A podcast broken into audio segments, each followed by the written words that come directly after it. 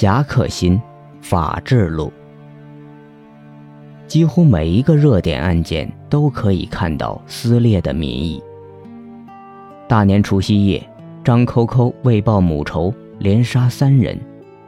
有人为其叫好，甚至出现了这样的描述：报名参军是为忠，为母报仇是为孝，不杀无辜是为仁，投案自首是为义。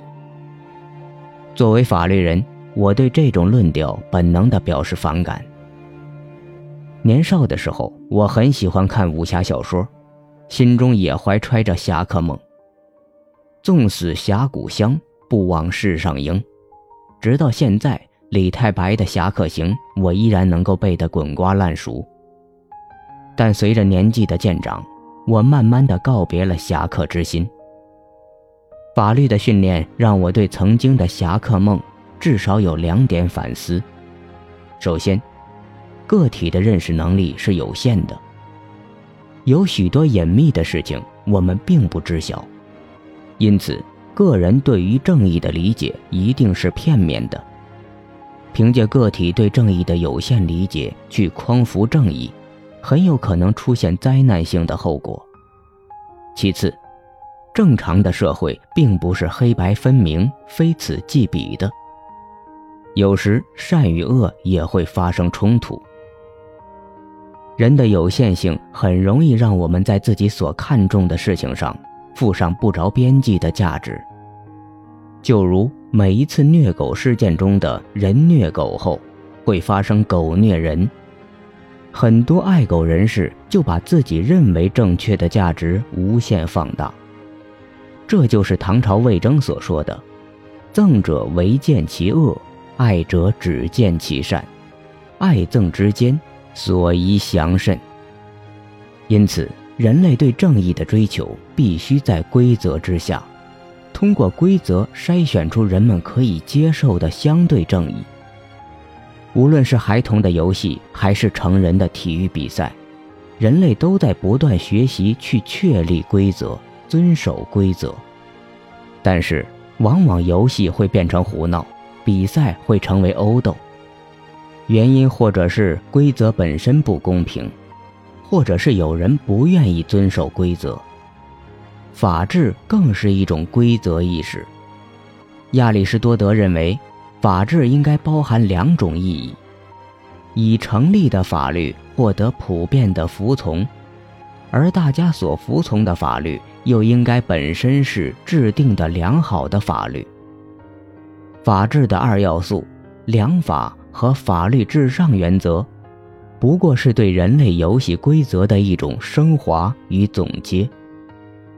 中国古代也同样强调规则意识，事断于法，是国之大道也。因此，内法外儒。施政者既表面上推崇儒家思想，骨子里还是法家那一套。韩非说：“侠以武犯禁。”历朝历代对于侠客行径都非常警惕。身为布衣任侠行权，没有哪个政权受得了。但有趣的是，无论是司马迁的《游侠列传》，还是石玉坤的《三侠五义》，或是施耐庵的《水浒传》。甚至金庸的武侠小说，中国人长期以来都没有真正剔除对侠客的盼望。这种盼望本身，也许就是对既定权力意志无声的抗议。只有法治才能让人告别侠客之心，但法治不是法家，也不是法治。法治与其他易混概念的区分，主要有两点。一是，法律的正义源头是封闭的还是开放的？二是，法律的约束对象有无例外？第一个问题，也就是谁来确定良法之良？法治不是权力意志的闭路循环，他认为，在人定法以外，还有超法律的原理，即。代表正义的自然法，这种自然法不是权力意志凭空想象的，它是书写在历史、文化、传统和习俗之中。法律只能被发现，而不能被定制。法律永远有其超验的正义之源，因此世俗的法律正义是相对的。因为有着对超验正义的盼望，人们一方面可以通过正当程序不断修正世俗社会的法律规则，另一方面也可以容忍世俗社会法律之下的相对正义。但是。如果法律的正义源头是封闭的，正义的标准一律取决于权力意志的强刚独断。法律之所以正确，不是因为它符合永恒的真理，而仅仅是因为它是法律。那么，无法得到超验正义慰藉的人心，会不断的挑战既定的法律规则。